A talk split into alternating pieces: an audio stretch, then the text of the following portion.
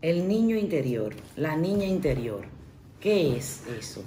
Ese es un ejercicio de disociación.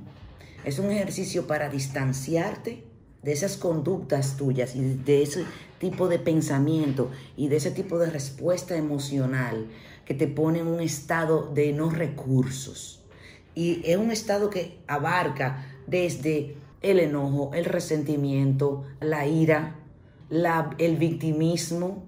Entonces, ¿cómo lo vamos distinguiendo? Este es un ejercicio que yo últimamente lo hago mucho en los masterminds y lo utilizo mucho en realidad y por supuesto, yo soy mi primer laboratorio, yo lo utilizo conmigo primero y definitivamente tengo muchos casos de éxito en el manejo de las respuestas, de aprender a responder diferente. El niño interior o la niña interior es la que se ofende, la que todo se lo toma personal, la que se siente inferior o superior. Mira qué feo, que hay Dios, qué gordo. Ese que siempre vive comparando, que nunca está satisfecho, que te mantiene postergando, que te mantiene sintiéndote mal, en falta. Eh, entonces, cuando la niña o el niño interior es quien está a cargo de tus respuestas profesionales o de tus respuestas relacionales, entonces hay caos.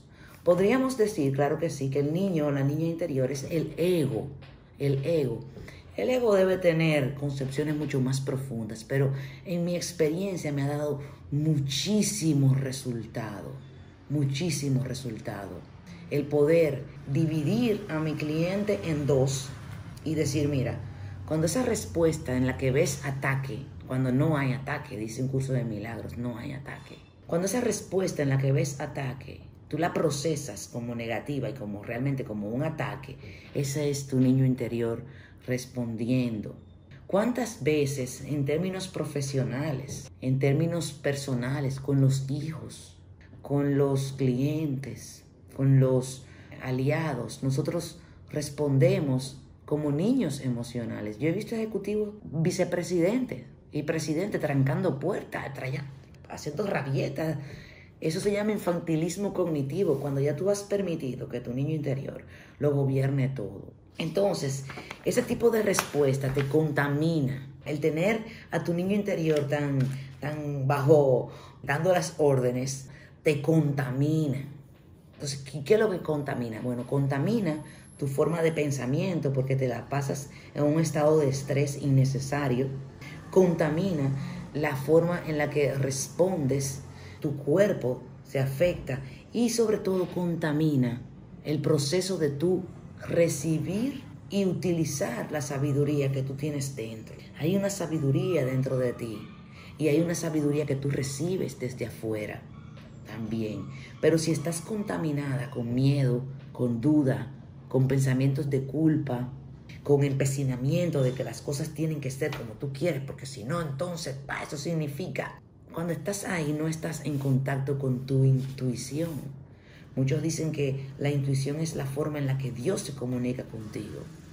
Eh, bueno, para aquellos que no creen, sí podemos creer que la intuición es una información que usted recibe, que tú sabes que tienes la razón, tú sabes que sabes, pero no sabes por qué lo sabes. Es como cuando Newton estaba debajo del árbol y nota que la manzana cae. Cuando la manzana cae, Newton tuvo una revelación ¿Cuál fue la revelación? Newton dice, esa manzana, él supo en ese momento que esa manzana no cayó, sino que esa manzana fue alada, la aló. Y bueno, de ahí entonces él pone el razonamiento a trabajar para desarrollar lo que es la teoría de la ley de la gravedad, que ahora mismo pues sigue vigente, ¿no? Según los parámetros newtonianos. Entonces, así mismo tú recibes información todo el tiempo. Pero si estás en modo niño interior, no recibes nada, porque no estás receptivo en ese momento. Entonces toma conciencia de esto. Te mando un súper abrazo.